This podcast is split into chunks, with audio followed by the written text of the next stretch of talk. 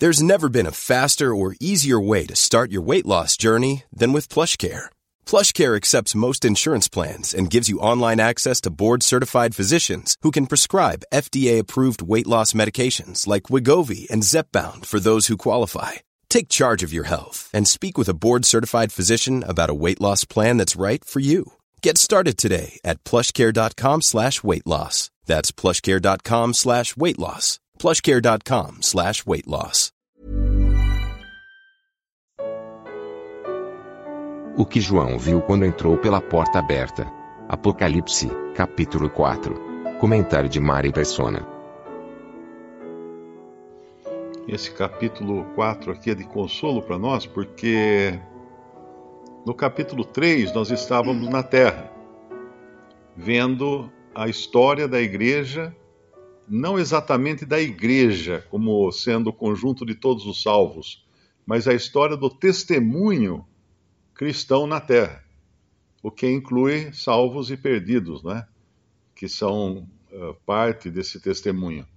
Por isso que nós vemos muitas coisas erradas ao longo dessas sete cartas, porque é o homem uh, religioso tomando parte do mundo e decidindo as coisas segundo o mundo. E quando nós chegamos na, na última, na sétima igreja, que é a Odisseia, o Senhor fala que estava a ponto de vomitá-la da sua boca, porque aquele testemunho dava mais ânsia no Senhor do que prazer. E nós estamos envolvidos nisso também, nós fazemos parte desse, desse testemunho que dá ânsia no Senhor, que dá náusea. perdão, é a palavra correta é náusea. Então ele estava a ponto de vomitar a, igreja, a, a, a Laodiceia da sua boca. Isso efetivamente vai acontecer mesmo. Nós sabemos que o arrebatamento ele é um, ele tem um duplo, um duplo significado. Ele é bênção para os, os salvos que serão tirados da terra e levados para a presença do Senhor, mas ele é uma maldição para os que ficam, e em especial aqueles que professaram ser cristãos e nunca nasceram de novo. Eles ficarão na terra para receber o anticristo. Eles são aqueles que vão receber um, uma operação do erro, como fala lá em Tessalonicenses 2, para que creiam na mentira todos aqueles que não aceitaram o amor da verdade para serem salvos. Então é um, é um, é um refresco para nós agora sair da cena terrestre, onde a, a, o testemunho da igreja, melhor falando, está numa situação tão deplorável, ao ponto de, de causar aversão ao próprio Senhor, e subirmos para um, um, uma esfera onde tudo é de acordo com a vontade de Deus e onde Deus é exaltado de toda maneira, onde Cristo é exaltado onde só vemos coisas que, que, que têm a ver com a santidade e com a glória do Senhor. Como a gente sabe que depois disso, muitos juízos terríveis irão cair sobre o mundo, eh, a partir do capítulo 6, principalmente. Eh, esses dois capítulos, 4 e 5, são como que um, eh, um currículo com, a, com as credenciais de quem vai lançar esses juízos sobre a terra, para que não tenha dúvida de que é, Deus é soberano em todas as coisas. Nos evangelhos nós aprendemos que quando o Senhor morreu na cruz, o véu que separava o Santíssimo Lugar impedia o acesso até. Só era possível o sumo sacerdote entrar ali uma vez por ano com, com sacrifício, com sangue. O véu foi rasgado de alto a baixo, ou seja, de Deus para os homens. O próprio Deus abriu essa, esse acesso, por isso que lá em Hebreus fala também, tendo agora uh, amplo, né? Tendo agora ousadia, ousadia para entrar diante do trono de Deus. Mas nós fazemos isso pela fé agora, nós não enxergamos nada, né? Até quando em Hebreus, no começo, em Hebreus 2, fala que vemos Jesus coroado de honra e de glória, nós vemos como? Com os olhos carnais? Não, nós vemos com os olhos da fé. E, e aqui, o que João vê? Uma porta aberta. Uma porta aberta. Nunca antes um homem teve uma porta aberta para a presença de Deus. Tinha, claro, o véu rasgado, tinha pela fé o acesso, o acesso diante do trono da graça, mas agora tem uma porta aberta. E é através dessa porta aberta que não tem não tem trinco, não tem guarda na porta, não tem ninguém que ele pode enxergar essas coisas que acontecem no céu, que acontecem num lugar inacessível ao, ao homem até então. E lá em lá em 2 Pedro tem um versículo capítulo 1, versículo 10, portanto, irmãos, procurai fazer cada vez mais firme a vossa vocação e eleição, porque fazendo isto nunca jamais tropeçareis, porque assim vos será amplamente concedida a entrada no reino eterno de nosso Senhor e Salvador Jesus Cristo. O Senhor não tem nenhuma intenção de barrar os seus da sua presença. Não existe nenhuma cerimônia de iniciação ou qualquer sacrifício que precise ser feito. Nada. Tudo já foi feito. E Ele está no controle de tudo. Esse, esse é o descanso nosso, né? Quando a gente vê esse mundo aqui numa situação tão desesperadora, com tantas guerras, tanta discórdia, tantos crimes, e nós pensamos que acima desse cenário tem um Deus imutável e tem um Senhor que não deixa escapar uma vírgula do que está acontecendo. É claro que um dia ele veio aqui e foi rejeitado, foi pregado numa, cru, numa cruz, e, e prometeu voltar. E nós estamos aguardando essa volta. E aí sim ele vai colocar todas as coisas nos seus devidos lugares. Eu, eu postei uma, uma mensagem falando da, da, de que o governo da terra, quem decide é o Senhor, é Deus. É Deus quem coloca os reis e tira os reis. E tem vários versículos né, que falam disso. E uma pessoa não gostou, sabe? Falou assim: ah, então quer dizer que a Venezuela era um país tão rico, tão rico em petróleo e agora é uma miséria. Foi Deus quem, quem fez isso? Não, não foi Deus quem fez isso. Deus permite.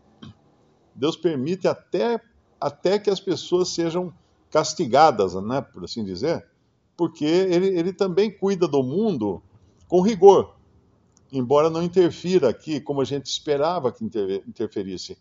Aí eu até escrevi, eu falei, olha, quando o Senhor veio a esse mundo, ele, ele foi embora do jeito que ele encontrou o mundo, ele não melhorou nada aqui. A terra era a terra dele, né, a Judéia ali, o, o país dele, estava invadido por um país opressor, estrangeiro. Eles tinham que pagar impostos para Roma, inclusive o Senhor Jesus tinha que pagar impostos para Roma. Eles, eles sofriam todas as penalidades que o Império Romano impunha sobre aquele país mas ele não tentou, o Senhor não tentou mudar nada, não mudou uma vírgula do sistema, porque ele não veio aqui para isso, ele veio aqui para resgatar um povo, não veio para arrumar o, o país, para ficar uh, um país, como é que é, Deus acima de tudo, a pátria acima de todos, não sei como é que é nem o slogan, né? Não veio para isso. Ele veio resgatar um povo. E aí ele permite nessa, nesse país, nesse mundo aqui, uma série de coisas que nós não entendemos. Nós vamos ter que esperar um pouquinho mais para entender todas elas quando estivermos na presença do Senhor. Uh, mas ele tira, ele, ele tira proveito dessas coisas. Aí eu dei até o exemplo, falei, olha, aqui nós passamos por dois anos aí de Covid, onde teve uma cruzada de um grande pregador chamado Covid porque eu, eu recebi muitas mensagens de pessoas que contavam que haviam se convertido durante a pandemia. Então, por que Deus permitiu? Porque Ele queria puxar mais gente para si, né? Ele queria que mais pessoas reconhecessem o seu estado e caído e perdido e pudessem apelar para Deus, pudessem buscar o Senhor Jesus.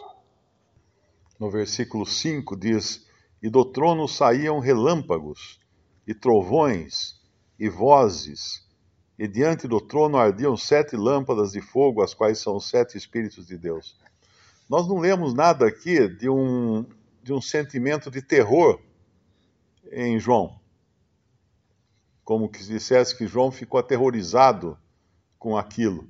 Como nós lemos, por exemplo, no caso lá em, em Hebreus, quando fala do monte, da onde também saíam trovões, relâmpagos e vozes, e, e, e, o povo ficava aterrorizado. O povo via aquilo e, e ficava com muito medo. Mas aqui não, porque aqui João vê uma porta aberta. Ela, ela é convidativa, essa porta aberta. E esse é, esse é, essa é a relação que nós vamos ter com o Senhor quando sairmos daqui. Não é de medo, de terror, de qualquer coisa, se bem que o mundo vai ter que vai, vai ficar aterrorizado com tudo que vai acontecer, mas para nós é uma porta aberta, é uma coisa, é um, é um convite. Eu lembro quando vinha visita em casa, minha mãe falava assim: Marinho, corre lá abrir a porta que as visitas chegaram. Aí tinha que abrir a porta, porque a, a porta aberta era a, a, visão que a visita tinha que, tinha que ver, para enxergar que estavam esperando a visita, né? Estava tudo pronto para a visita. E nós vemos que aqui não tem nenhuma, nenhuma, nenhum impedimento. No entanto, quando nós vamos avançar aqui em, em Apocalipse, vai chegar um momento em que os homens vão pedir, vão clamar para as montanhas caírem em cima deles. Porque vai ser muito aterrorizante o que eles estão ouvindo, o que eles estão vendo, as coisas que estão acontecendo. Então eles vão ficar aterrorizados e clamar às montanhas para taparem eles do, do, da face do Cordeiro, da face de Cristo, né? E esse é o, essa é a relação do homem incrédulo com Deus e com seu Filho Jesus Cristo. Hoje no mundo, você fala de de ir embora desse mundo, a pessoa bate três vezes na, na madeira, porque ela, ela, não, não quer de jeito nenhum ir embora desse mundo. Mas que, que, que privilégio nós temos saber que nós, nós temos uma porta aberta, temos um Senhor que vai nos tirar daqui a qualquer momento, seja pelo arrebatamento, seja pela morte, para estarmos com Ele. Para estarmos com Ele. É interessante, né? Quando você fala em, em morrer para alguém, a pessoa acha que é a pior coisa que pode acontecer para uma, para uma pessoa, mas não para o crente, de jeito nenhum. Imagina que bênção é a morte, é uma serva, é uma serva do Senhor para levar os seus para a presença dele no céu. Eu li um comentário que em nenhum lugar o Senhor é chamado de o Filho do Homem quando o assunto é a vinda dele para a sua igreja ele é chamado filho do homem quando ele vem para, para o mundo. Porque o, o, o mundo e as nações, eles serão julgados por um homem. Ninguém, ninguém vai poder argumentar, ah, Deus não pode me julgar porque não sabe o que é ser homem. Então, peraí, ele, vai, ele vem como filho do homem, com, com todo o aspecto de alguém que conhece o que é ser homem. Então, esse juiz justo, ele pode ser totalmente justo, porque ele não é um Deus que ficou flutuando acima da humanidade e nunca soube o que é pisar no chão. Tem um outro, um outro comentarista também que ele fala que essas pedras aqui tinham significado que a jaspe era, era relacionada a Ruben e a sardônica. Ruben era o primeiro filho de Jacó, de, de Jacó, né? De, de, de Jacó. E a sardônica era o último filho, Benjamim, eu acho. Então ali é como falando de toda a extensão de todo Israel envolvido aqui nessa, nessa cena.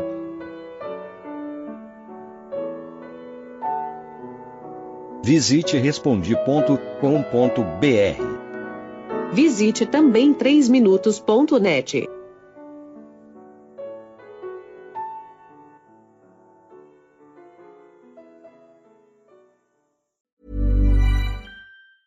Ever catch yourself eating the same flavorless dinner three days in a row? Dreaming of something better? Well, HelloFresh is your guilt-free dream come true, baby. It's me, Kiki Palmer. Let's wake up those taste buds with hot, juicy pecan-crusted chicken or garlic butter shrimp scampi. Mm. Hello Fresh. Stop dreaming of all the delicious possibilities and dig in at HelloFresh.com. Let's get this dinner party started.